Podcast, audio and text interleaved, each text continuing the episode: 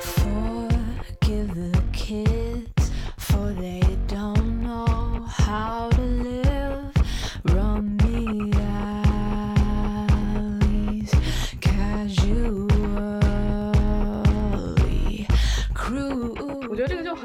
他说，厌女是一个执法层面上的事情，而性别歧视是一个理论和意识形态层面的分支。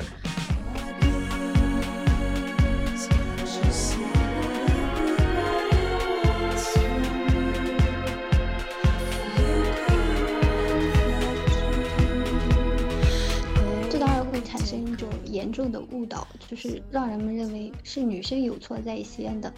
而完全歪曲了男性暴力侵害女孩和伤害女生的事实，把一些残害说成了逼不得已和冲动，然后把强奸会说成误会和酒后乱性。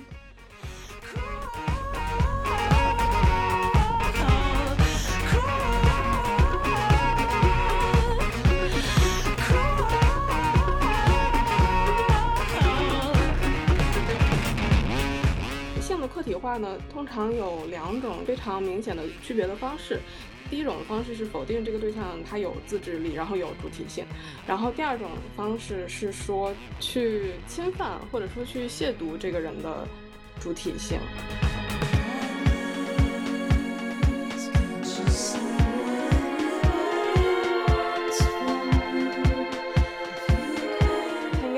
说，这些 i n s e l 这些非自愿独身者，他对于这些女性的客体化，其实是包含着一种包含着一种弱者的道德的。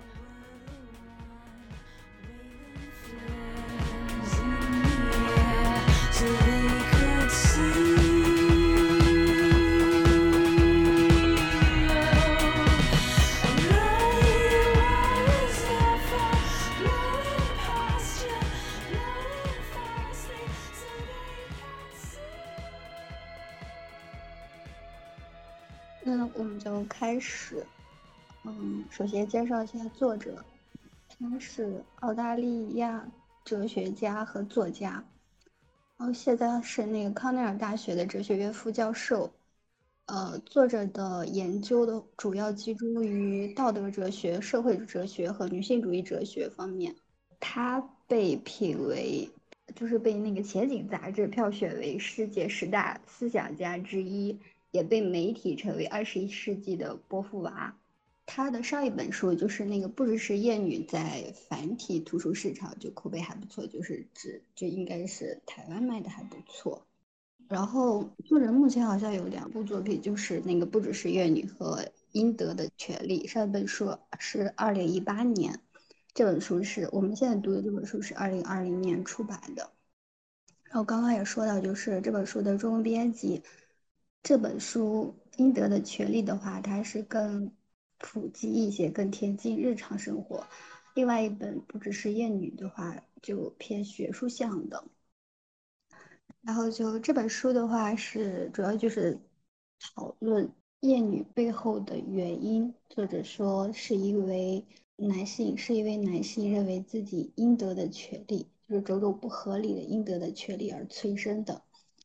通过他通过我们在日常生活中遇到的问题，为理解性别议题提供了一个比较完整的框架。就是他们大概这本书就讨论了说，为什么男性认为认为自己有权让女人同意而不顾及她的意愿，还有为什么医学中女性的生理特征总是被忽视，为什么男性说教如此普遍，为什么职场上的女性领导数量远远少于男性领导。还有怎么理解煤气灯效应？就是我们读的前四章的话，主要讲的是，啊，男性应得的性的权利，也就是应该说，准确的应该说是异性恋男性应得的性的权利。那我们就现在到了第一章的内容。第一章内容是，呃，就是本章的话是以那个美国著名的。卡瓦诺案开头的，嗯，在本案中的话，是美国最高法院的大法官候选人布雷特·卡瓦诺被指控在三十六年前性侵了他的高中同学福特，但是最终在证据确凿的情况下，卡瓦诺还是当选了美国最高法院的大法官。就是本书的作者就从这个经典的案例，然后分析了厌女症在美国这个就是司法系统的这个执行的情况，提出了几个概念是男性应得的应得权利感，还有同情男性施害者，还有受害者有罪论这也不公的一些问题。然后这个案件中呢，也体现了一些，也体现出了同情男性施害者的现象，是指的是那些有权有势的男性在实施性侵性侵行为或其他厌女行为之后，通常会受到比女性受害者更多的呃关心、同情和支持。哦，作者就这里运用了他上一本书不只是《厌女》里的理论，他说厌女不是对女性的仇恨，而是父权制用来监督和执行性别规范与期望的制度，是女性会因为性别因素而受到恶意对待的社会制度。如果女性胆敢挑战这套是性别秩序，就会受到惩罚。而我们这起就是这起案件的女性受害者，就是一位指控了有权有势的男人性侵而受到了辱骂和死亡的威胁。然后他关于厌女的解释和上野其实还挺像的。然后继续回到这个案件中的话，是性侵施害者他他为自己就是性侵性侵的辩护的理由是。他雇佣了很多的女员工，以此证明自己是一个比较性别友好的人。但是呢，其实这些女性作为他的下属，对他的地位并没有受到威胁和挑战，所以他允许或者说他愿意为他们提供工作。但是反之，如果他的地位受到挑受到了挑战的话，可能这些女性的她的职位就会受到受到受到这位大法官的打压。然后由此可以解释说，他的行为其实是毫无疑问可以说是厌女的。好，作者就是继续说，厌女症是一种纯属结构性的现象，它通过社会机构、政策，还有更广泛的文化文化传统来实施。然后，所以呢，就是所有就是身处于。我们我们这些所有人身处于父权主导的社会中的人，呃，尤其是女人吧，某些行为来说是可以理解的，因为就像在本案件中，他们会支持，他们会支持这个施害者。作者就是说，他让我们认清楚一个事实，就是某种程度上来说，其实我们所有人都是这个厌女性社会结构的同谋。然后其实上野也有过类似的表达吧，就是每个人身上都有或多或少的厌女症，女性主义者就是和自己身上的厌女症不停的做斗争。第一章的话，其实我觉得就相当于一个总结，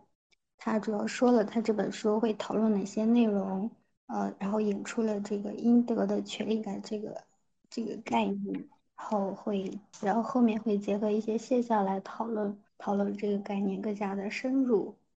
嗯，后面的话就是他有一句总结性的言论，就说，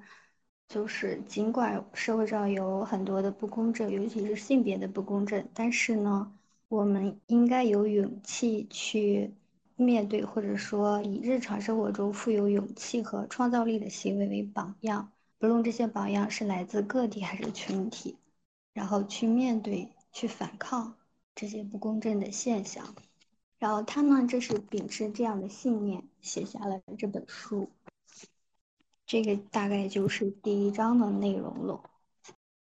我觉得第一章有点奇怪，其实，因为它好像是要谈论一个特权男性的性这个群体他的应得的权利，但实际上它又像一个 introduction 一样给这本书开了一个头。但它第一章又并不只是一个 introduction，因为它就是我刚读的。几页我就感觉自己受到了冲击，就是他提出了一个厌女跟性别歧视之间的非常关键的概念的区别，这个是真的让我觉得就是很神奇。然后我就大概也就知道为什么就是 他被称为当代的波伏娃。我觉得这个就很重要。他说，厌女是一个执法层面上的事情，而性别歧视是一个理论和意识形态层面的分支，并且他举了一个例子，就是说这个这个被指控有性侵行为的大法官，他给出的他给出的自己不厌女，然后对女性没有意见的例子是，他在于这个职场职场的关系上面是没有性别歧视的。那么这样其实就是一个。概念的就是错位嘛，然后而且我觉得其实我们很多人有这样的一个概念上的错位，而且我们很多人都并不知道，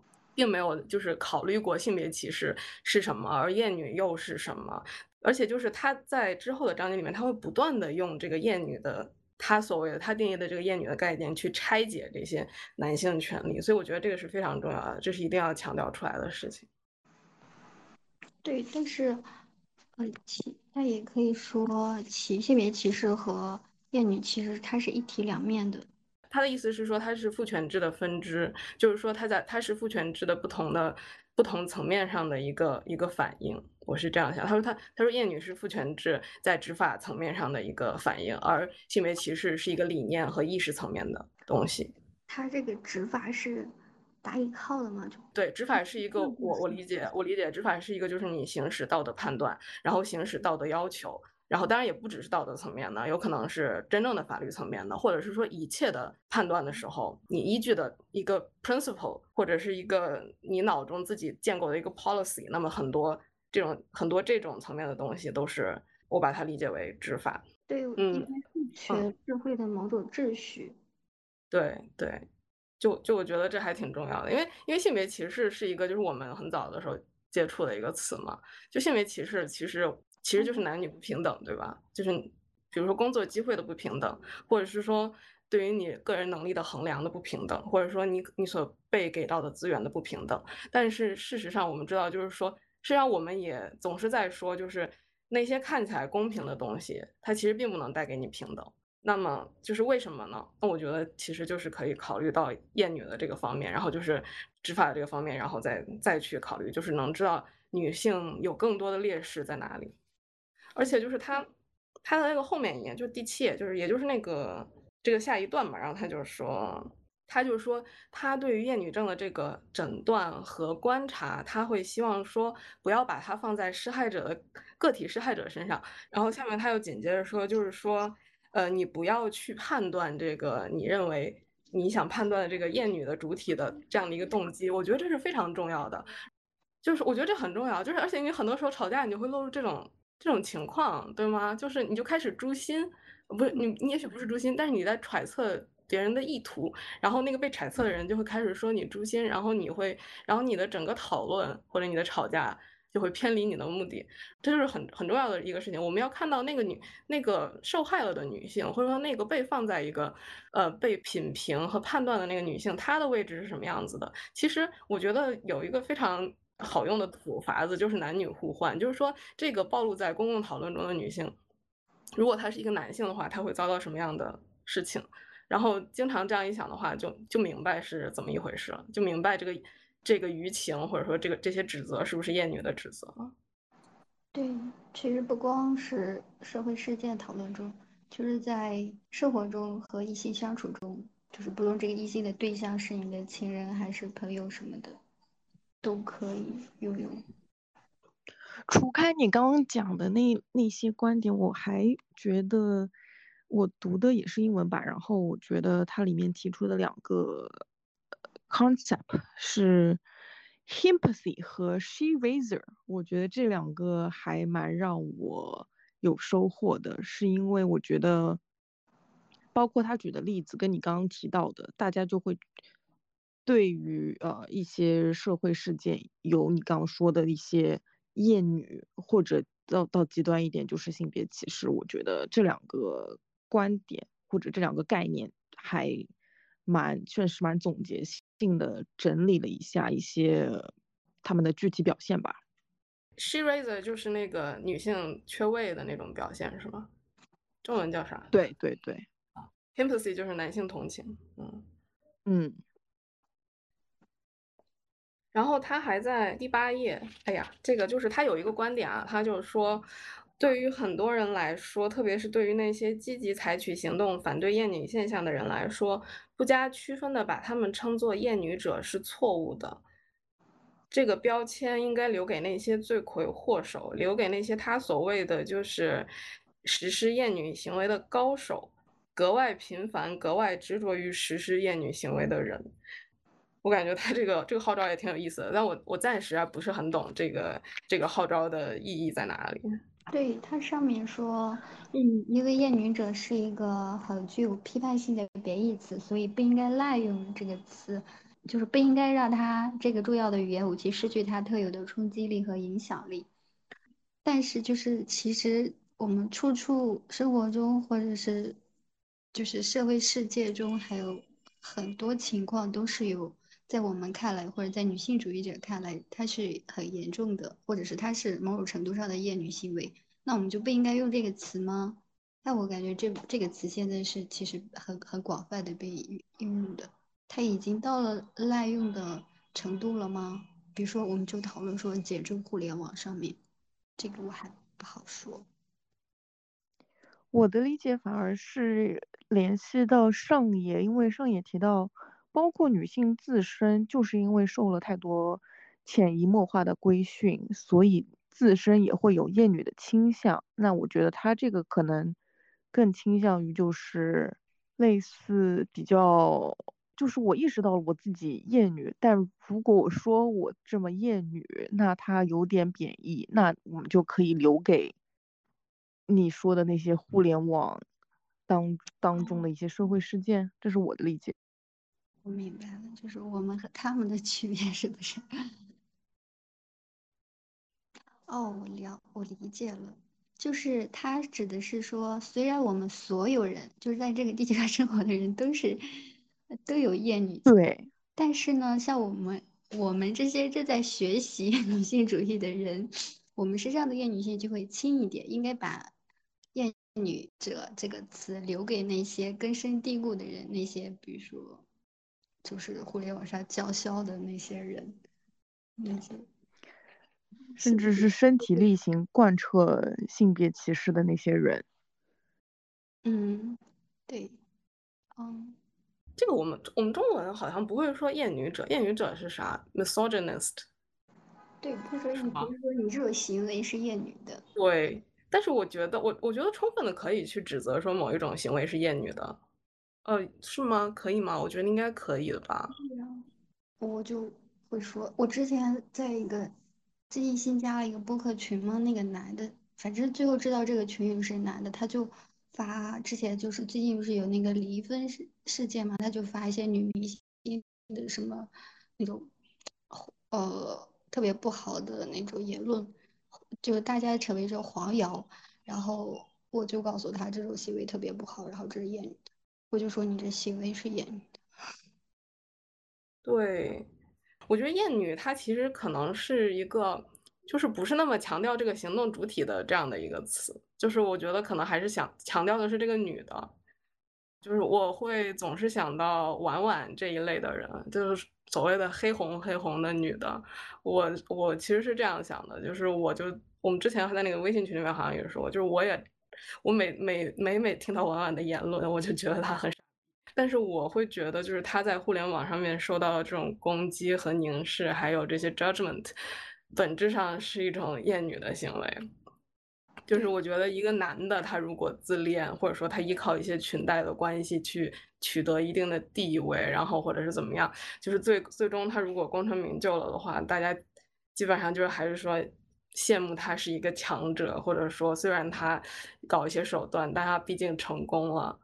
然后大家也不会去 judge 他的身材、他的腿、他的脚、他的衣服、头发各各种各样的东西。就是说，虽然我觉得这个人浑身都是吐槽点，但是我本质上还是觉得他的处境就是一个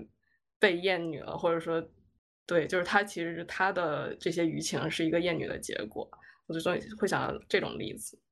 对一个厌女者和他受到了厌女的攻击，应该是不冲突的。哦，我我我不知道他厌不厌女，就是就是看搜他的言论什么的，他是不是说过某些话？那那那你这个时候就要小心了，你是不是要把他叫为一个厌女者呢？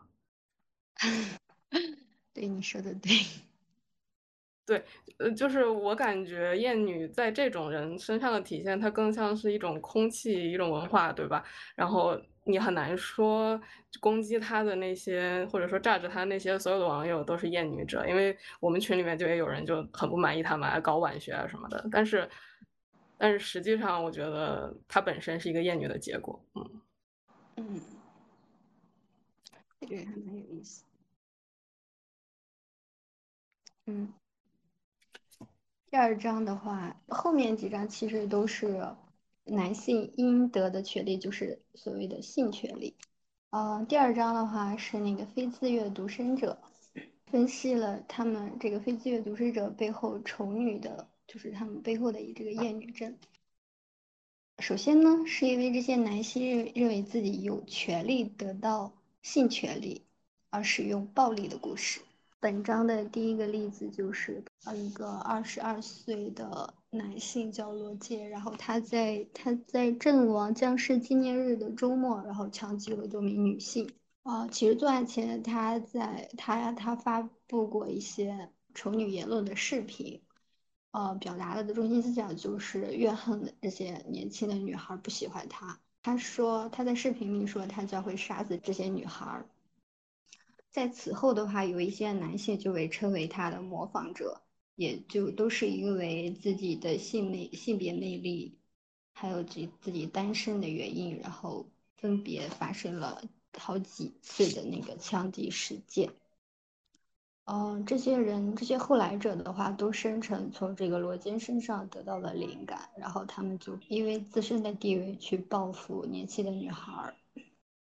然后呢，接着就是作者分析说，就是这些非自愿独身者呢，他们基本上呢，首先他们的身份是异性恋男性。这些人呢，因为自己自身的有没有性魅力，然后经常没有交不到女朋友，所以呢，他们就感觉到自己受到了女女性女孩的忽视，所以他们要打击报复，而且认为自己的报复是正当的。因为他们认为自己应该获得女孩们的爱慕，女人有义务去满足自己的性需求，而且这些人呢，不光仇视仇视女性，也仇视受女性欢迎的男性。这些人呢，就是在事发之后，其实他们也认为自己是无辜的，他们非常认可就是社会等级制度，但是因为处于社会最底端，所以说。他们认为自己没有获得好的性资源，但是他们不会去说反抗，说这个社会的不公平现象，只是想在这个不公平的制度里找到自己的位置。如果说他们找不到女朋友，或者说没有获得女生的青睐，那么他们就觉得这是女人的原因。然后作者就假设说，那这些人呢，他们进入恋爱关系，或者说和别人发生了性关系，会不会变好呢？其实不会的，他们在亲密关系中也很大可能会成为，很大程度上会成为施暴者。他只是从就是从仇视全社会的女人，其实转到了让一个女人来，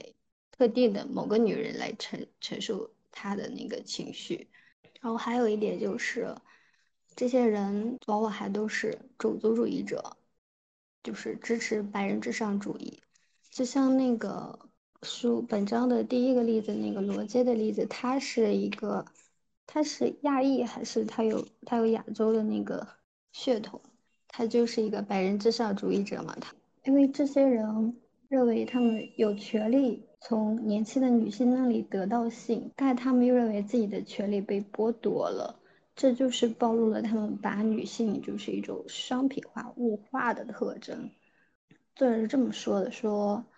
他们的这些修辞暴露了他们将这些商品作为工具的欲望，这些是他们的货币，用来在男性等级制度中购买与查德们，就是那些呃查，这个指的是有地位、有魅力的男性的一些相当的地位。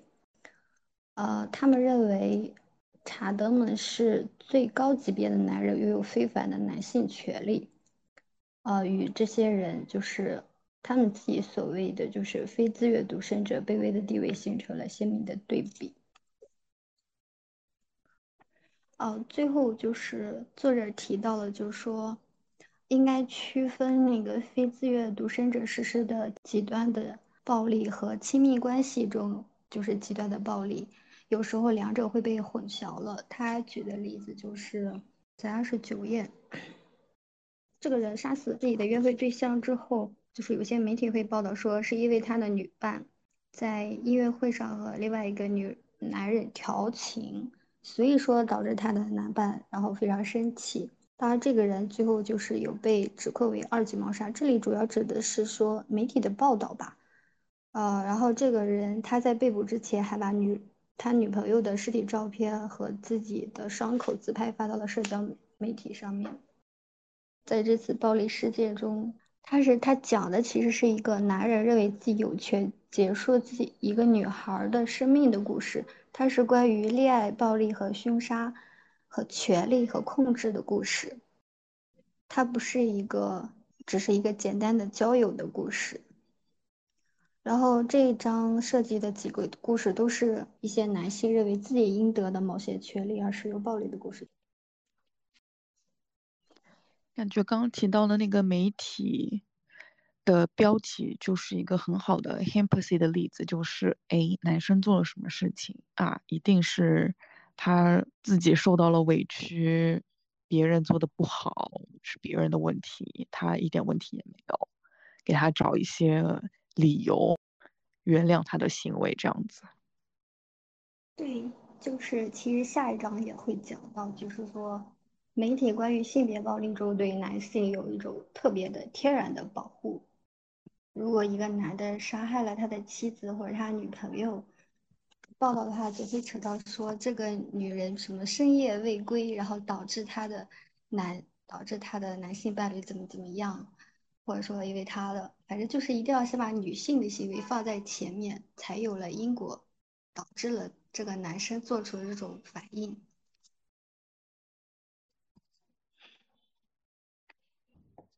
我其实还有读到一个地方，他是说，incels 没有完全的否定女性的思维，是因为他们的思维方式是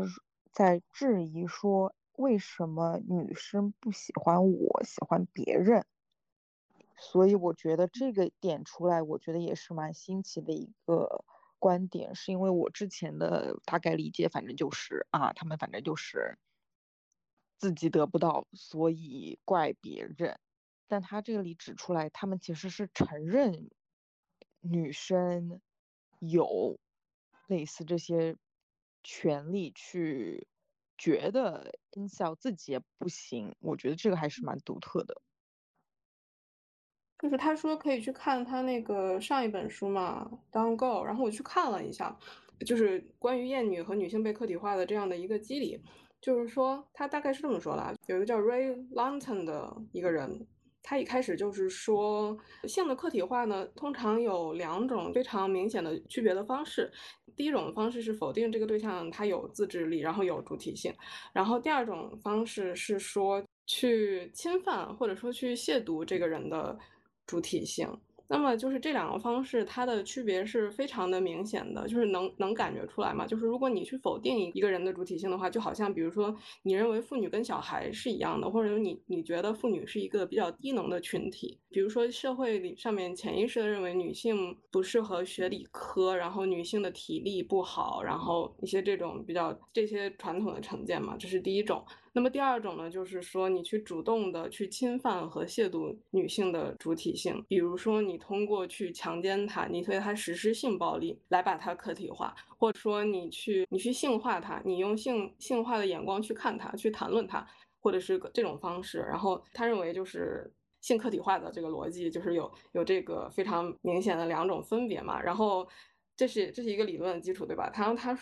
哦，他说，首先就是这个时候又有一个就是性别歧视跟厌女的这样的一个分割。他说，第二种的话就是这种很主动的，然后呃比较有侵略性的这种行为，他跟厌女是更靠近的。然后呢，在这个基础上，有一个叫 Marta C. Nussbaum 的人，他就又发展了一下这个理论。他说，就是这种像比如说像第二种的这种性客体化的这种方式，这种厌女的方式，你可以把它理解成为一种就是尼采式的 resentment。中文好像有个专门的词，就是说尼采认为这个世界上是没有道德的正确和错误，而只有而只有好与坏。然后他说有两有两种道德模式嘛，一种是一个强者的道德模式，或者是主人的道德模式。主人的道德模式里面只有好和坏，就是主人问认为没有道德，强者认为没有道德，只有好和坏，没有道德上的善与恶。然后弱者呢，他就认为就是你要去区分善与恶，并且他认为就是比自己强的人，他一定是恶的。然后这种弱者对于强者的这种恶的判断，就是弱者的道德。然后他对于这种强者的怨恨之心，就是尼采式的 resentment。呃，但是我觉得这个 Kate Manne 他说的这个人，他应该意思就是说，这些 i n s e l 这些非自愿独身者，他对于这些女性的客体化，其实是包含着一种包含着一种弱者的道德的。就是说，他其实是首先他是弱者，他不只相对于那个就是那些有更好的性资源的那些男的来说是弱者，他可能相对于那些不把自身作为性资源交给他的那些女性也是弱者。所以就是他通过把这些女性来客体化，来抒发这种自己的作为一种弱者的怨怼之心。然后他自己呢，又把这个人发展出来的东西又发展了一下。因为刚才说的这个提到尼采这个人呢，他认为这个把这些女的客体化，它是一种一种 punishment 的一种惩罚性的行为，就是说我在脑子里面已经把你搞过一万遍了，然后我在脑子里面就骂你烂货，然后我甚至还对你开枪，对吧？在实际上实际上对你开枪。这可能是一种就是惩罚性的行为，然后但是 Kate Manne 觉得呢，这不只是一种惩罚性的行为，也是一种就是，而且他认为就是这些女的对他来说也是一种威胁，这个就是他认为的整个厌女和性客体化的这样一种一种逻辑。嗯，我觉得好像，呃，我看这个的时候，我也有注意到一个点，就他说这种非自愿独身者，他反而是觉得自己是很容易受到伤害的人，就他反而会觉得自己是真正的受害者。然后这个作者在文章当中最后里面他就有提醒到很多知道这些故事的人，就是要就是顶住压力啊。他他原文是这样子说的，他说。啊，如果一个人过分强调自己有权利得到别人的慰藉，然后因为这种应得权利感没有得到满足而痛苦，那么介入其中去减缓他的痛苦，就成为一件在伦理上令人担忧的事情。如果我们表达同情，就会助长他这种错误而危险的想法。其他人，特别是女性之所以存在，是为了迎合非自愿独身者的需要，满足他们的自我。所以，不论在这里还是在其他地方，我们都要顶住压力，不要去同情男性受害者。然后我就看到回看他前面，他就说到那个就是枪杀了很多女性的人，以及很多类似的这种啊、非自愿独身者，他们其实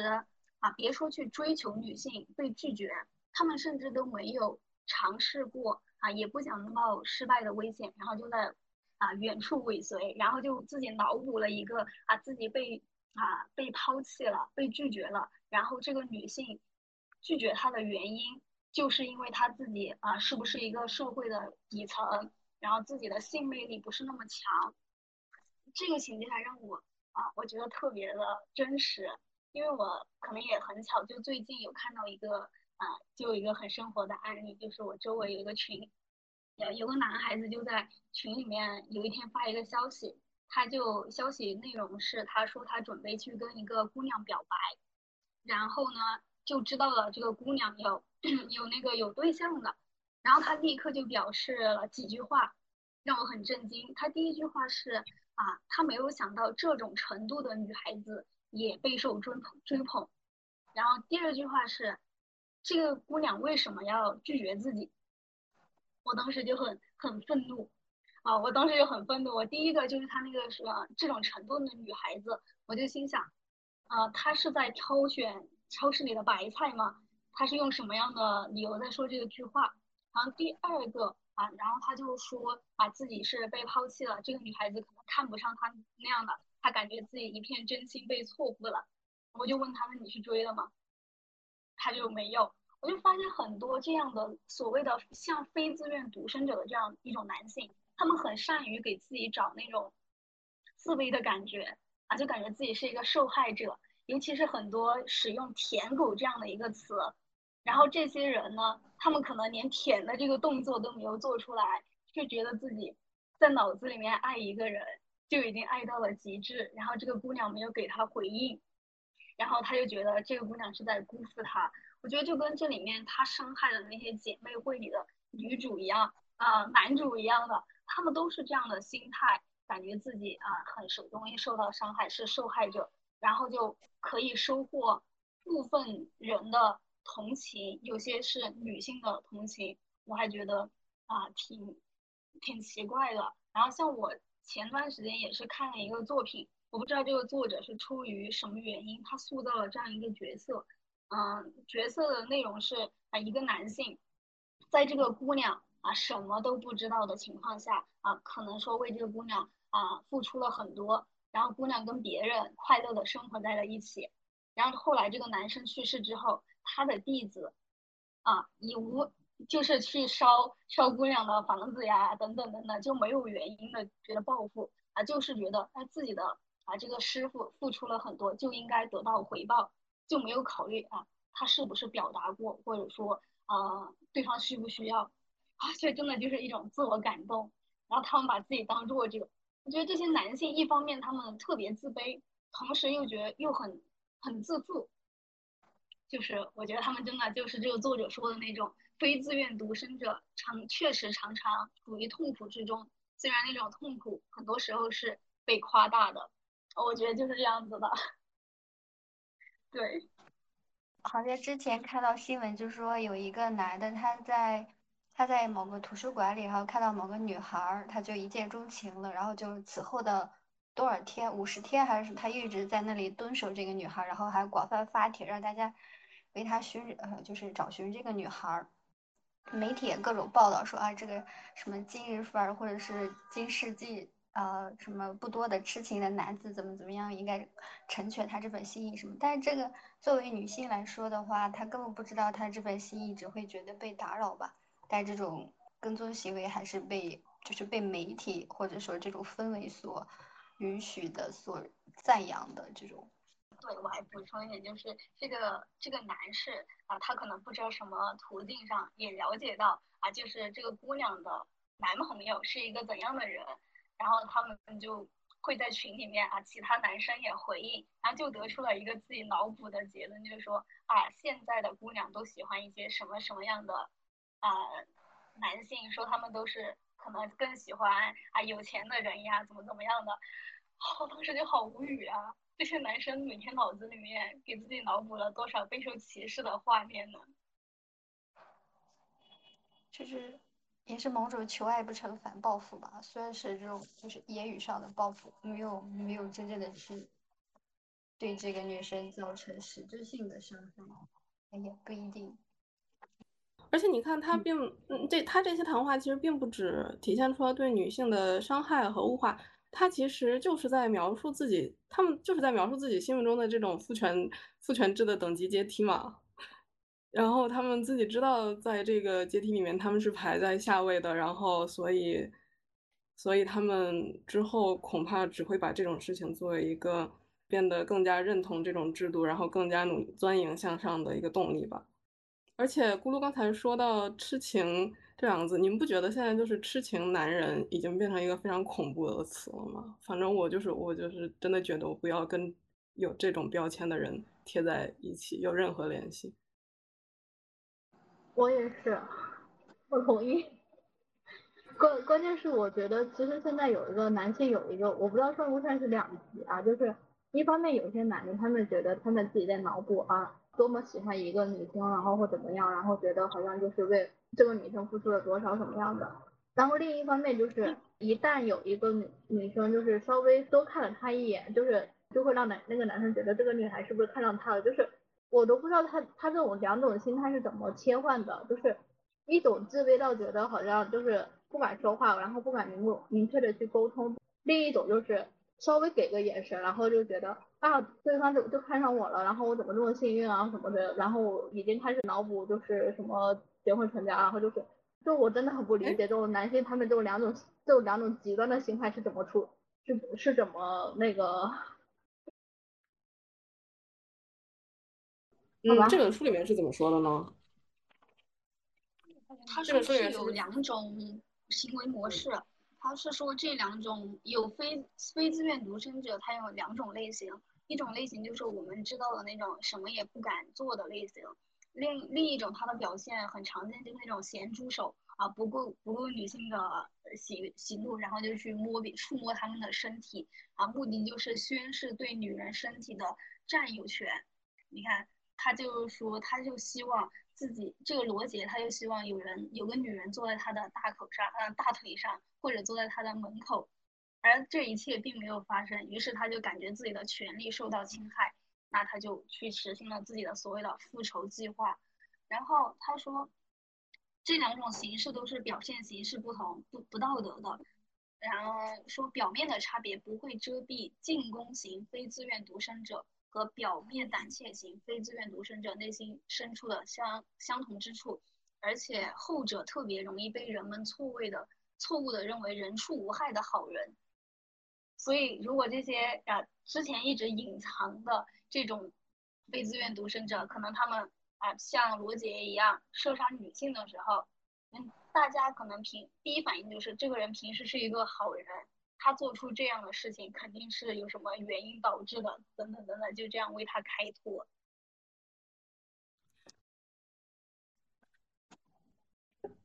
就是我感觉非自愿独身，他其实并不是说才是非自愿独身者，就就是他最后一部分提的嘛，就是刚才咕噜说的时候是说要注意这种呃亲密关系之中之中的暴行和非自愿独身者的暴行，这两者容易混淆。但我觉得这个其实可能是一个翻译的问题。我想，我觉得他想表达的是这两者其实是其实是同源的，或者说是没有办法完全分清楚的。因为像他最后一句说的，就是都这些暴行都是男性认为自己应得到的某些权利没有被满足而去行使的暴行嘛。嗯，那这样子的话，其实我觉得真的挺多中国男的，然后虽然他们谈过恋爱，但是他们都是隐性的 incel，就是都都会有那种觉得觉得自己应该有一个女朋友，男女的就是应该给男的当女朋友的那种那种心理，然后挺多都是 incel 的。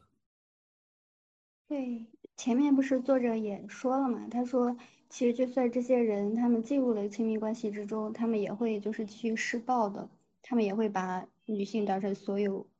所有物吧，就是当自己的情绪就是发泄口啊什么的，他也没有真正的去尊重女性，所以他依然是异性，他不是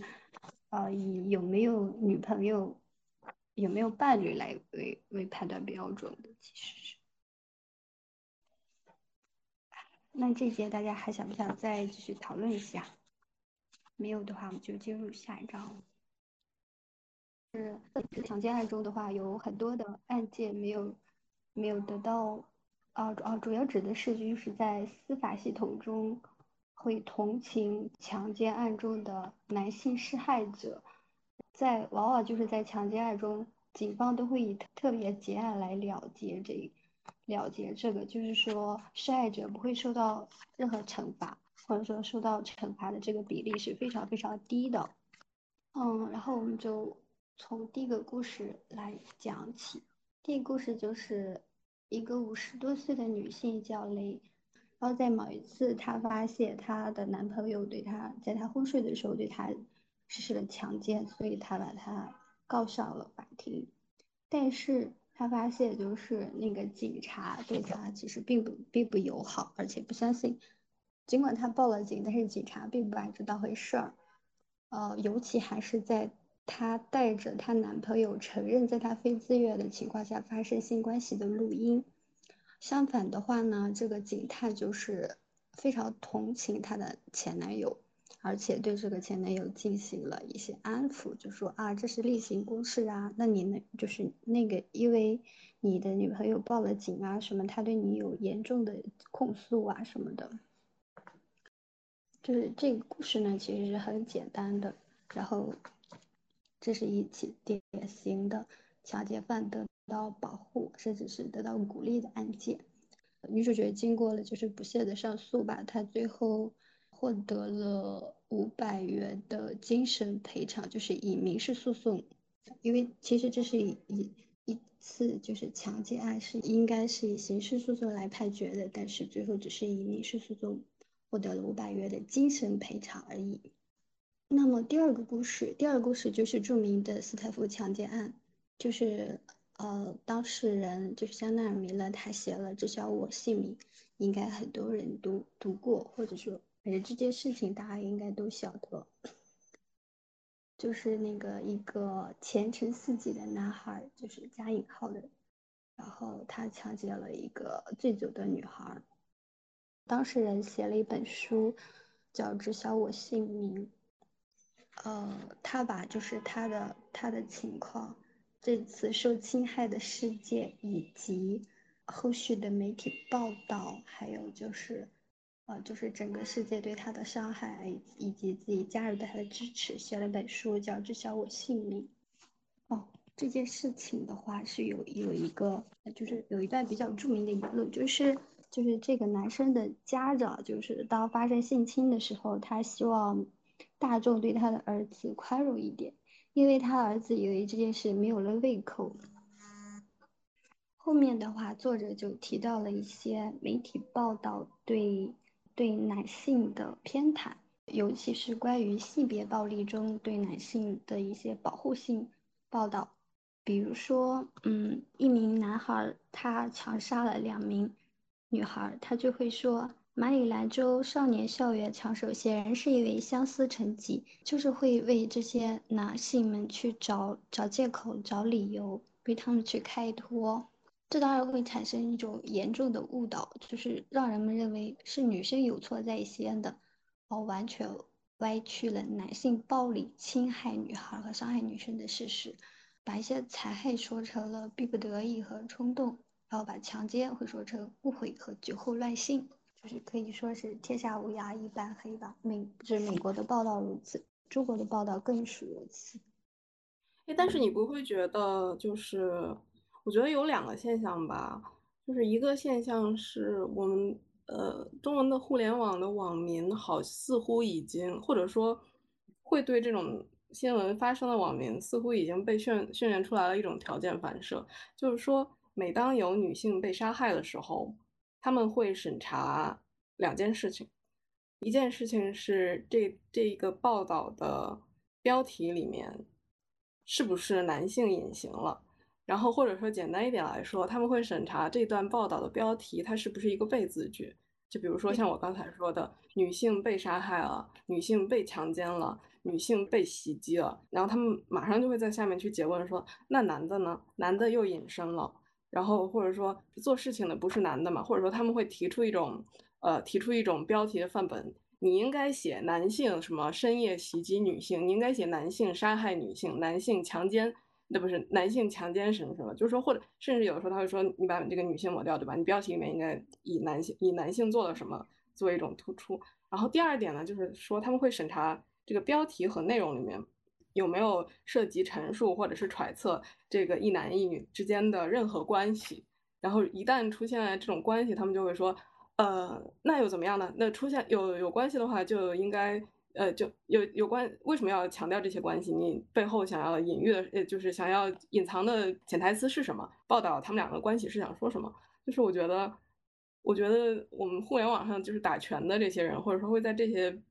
材料下面去发生的这些人，好像已经训练出来了。是的，是的，但是好像官方就是屡教不改，就是视而不见。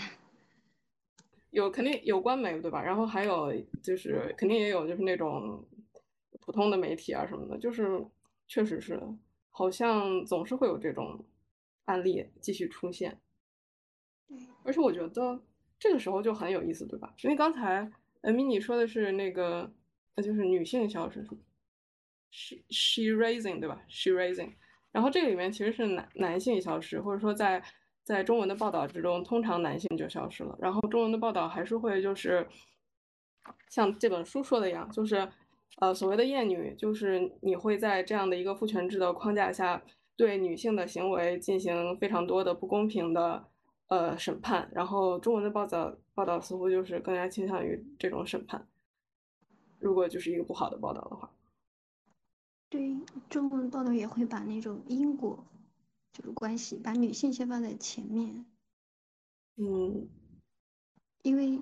女性的某些原因，然后导致了男性的。之前不是，嗯，有一好像有一个杭州杀妻案，就是去年还前年就闹得沸沸扬扬的。然后一开始嗯大家都揣测说这个是因为他的妻子可能私奔啊、出轨啊什么的，后来不是说他被谋杀了嘛，就被她丈夫，就是嗯，他的报道最开始报道是很有倾向性的。就是我，所以我其实在怀疑，就是因为我们之前互联中文互联网上，呃，经常说的是就是共情施害者，然后谴责受害者。我只是在想，我会不会并不是，并不是施害者在被共情，而是男宝在被共情，就是就是这本书里面说的 empathy。其实我们不是完，不是百分之百去共情施害者，或者说我们并不是百分之百想要去探究失败呃施害者背后的动机、社会原因、家庭原因、他的苦楚，而只是想要去共情男的，然后对，就像你才会刚刚，你最开始说说把性别调换一下，如果是女性是一个施害者会怎么样？就是那个劳龙之案的话，大家都知道吧？就那个女女杀手吗？是她犯了好多件案子。其实互联网上探讨她的，或者觉得她罪有应得的人应该很多吧？会有人站到她的她的角度去考虑问题吗？为她开脱吗？应该远远少于男生吧？嗯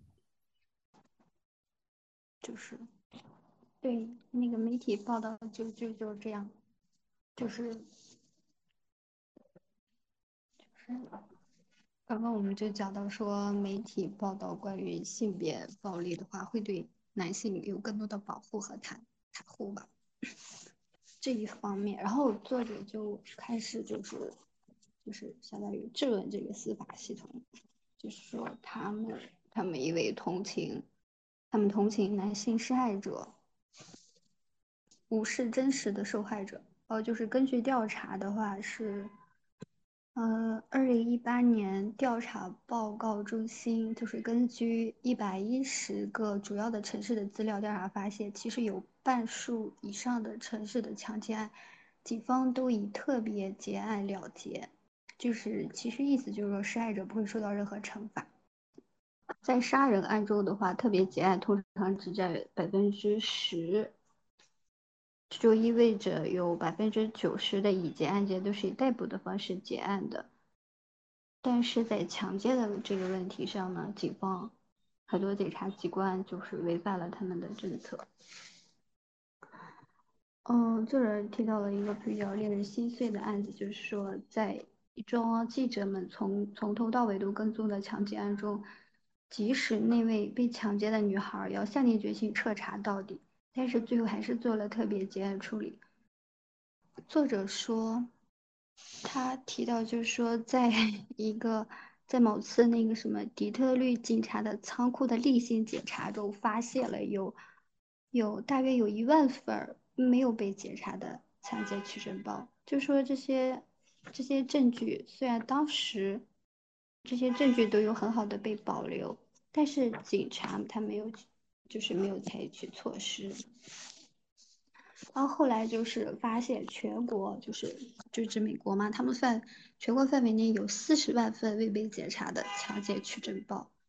所以就根据现有的证据证明呢，这些强奸犯在被逮捕之前平均强奸了七到十一个人，就是说这里面有。有很多的那个强奸惯犯，在他们第一次犯案的时候没有被逮捕，然后之后他们会他们会继续作案，这就是司法系统对强奸案的包庇。然后后面有更可怕的数据，就是呃有一个叫全美反强奸的一个网站，他提供他们提供的数据说。其实只有百分之，或者应该说是少于百分之零点六的强奸案凶手会被监禁。那这个比例和包括呃袭击和暴力伤害罪、什么抢劫罪在内的呃同类型犯罪下面就是太低太低了。然后作者又继续提到嘛，说这个未被检测的抢劫取证包里，其中有呃百分之八十六的受害者都是有色女性，这就包含着非常非常强烈的种族歧视了。就是白人女性受到侵害的话，就很可能很大比例上他们会被正常的对待，就是被警方会正常的对待。嗯，后面的话，作者提到了一个呃少年犯的问题，呃，他提到了一本书是罗克珊盖伊的《饥饿》，也是一个作者被性侵的一个自传史。他在少女时期被几个少年啊、轮奸了的故事，就是需要他一生去去治愈自己。嗯，然后后面的话，他也提到了一个年龄的问题，说，呃，就是就是那些现在当时就是 Me Too 运动以来的话，我们看到的被扳倒的那些人，更多的是一说年长的、年老的老男人，而其实年富力壮的，比如说正当年轻的呃演员或者是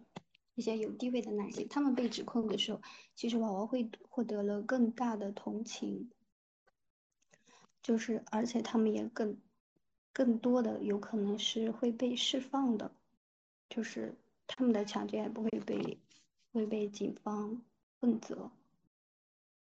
呃，从他是说从晚期资本主义的角度来看的话，是因为年轻的和年轻的挣钱者相比，老人是往往更没有用了，他们的保质期快到了，所以呃，在此类案件中处理他们会比处理年轻的肇事者更容易得多。就是说，这不是说性侵者通常到了老年或中年才为非作歹，其实有根据某个问卷调查可以了解到，典型的性侵性侵者第一次犯罪通常发生在青少年时期，呃，比如说那个韦恩斯坦的话，他应该第一次大约可能是在三十岁左右，就是说，如果一个人他年老的时候才爆发了他的性侵案，其实他在年轻的时候可能已经实施过多次性侵。但是因为他老了，他没有权利了，所以他更容易被打倒了。我对这个其实有疑惑啊，因为权力明显在这些老男人身上是随着年龄去累积的，并不存在说他韦恩斯坦是一个没用的人，他仍然是好莱坞最最强势的制片人，他明明，但是他被打倒了，所以我其实对于这个就是这种功绩的工工业角度的分析稍微有一点问题，我其实更倾向于一种就是，呃，如果真的要说一个一个年轻人跟年年老人的，就是怎么讲，就是被处理然后被 Me Too 的比例的话，我觉得首先是因为 Me Too，我把它理解成为一种一种权利的 Me Too Me Too，我我把什么定义为那个 Me Too 事件呢？就是一种有权力差的，然后权力上位者对下位者的这种，呃，这种性侵害嘛。那么其实首先，那他们年老的人，像我说的，他们其实手握有更多的权利，所以其实他们他们本身就是去呃犯的这个比例和他的频率，我觉得是比较高的。然后可能年轻男性他就没有那么高，我觉得这是一方面。然后我觉得另一方面，其实，嗯，其实我在想，会不会是因为同情的原因，就是说他说的这个 empathy 的原因，就是说。我我觉得并不是说因为这些年老的人他们没有了，他们的生命已经到了终结，然后他们没有价值，他们被资本主义攻击社会抛弃，而是说因为他们已经累积了太多的权利和财富，而人们对于他的同情相对来说就会比较弱，而那些年轻人，那些所谓的 promising young man，他们有有他们可爱的年轻的面庞，然后有他们的朝气，然后他们也并没有说把自己的把自己的阶级垒到一个非常高的一个地步，然后因此人们可能还是对于他们的好感和同情会相对更多一些，我会觉得是这个原因。我觉得你说的有道理，不过另外一方面就是，其实因为他人的类型的复杂性嘛，也不是说所有的老人、老的人、老的男人、老的强奸犯男人，他都有缺失。其实有的人的话，他身处高位，他可能就被，如果他从那个位置上下来，他也可能会更容易遭到就是举报什么的，所以他他没有了权利有一个权利的交接，这样子，我感觉。我觉得说的都对，因为从同情来讲，确实，因为如果男人，比如说年轻的时候，我们会就像大翅膀刚刚说的例子，哇，他有有多么有前景，多么有未来，只是做了这样一件事情，我们就要就要毁掉他的未来吗？这样子我觉得是有讲的。然后如果老老老年年老一点，我觉得啊，反正他都已经有呃外貌的一些缺陷吧，或者怎么样，我觉得哎，没有什么可以同情他的必要了。那另外一个咕噜讲的，我觉得还蛮切合现在发生，就是 Trump 下台以后，我们呃美国就是如果你要选总统，你就需要呃向公众公布你的税务税税表嘛。然后 Trump 现在已经下台了，依然没有公布他的税表。当他在在台的时候，其实有打过官司，是说呃这个这个动作是违宪的。那现在他下台了，就有一个之前判他违宪的这个 court 法庭就说，哎，其实你是有必要出示你的税税表的。所以我觉得这个例子还蛮有趣的，蛮呼应咕噜刚刚提到的。我觉得就是一个权力的转移，所以更好攻击了。嗯，权力的失落，嗯。中文有一个词叫“人走茶凉”。嗯，那我们咱们继续回到文本啊。哎，那作者就说，在对男性，就是尤其是有特权的男性，因为强奸被问责是例外情况，而不是 about boys, 而不是普遍情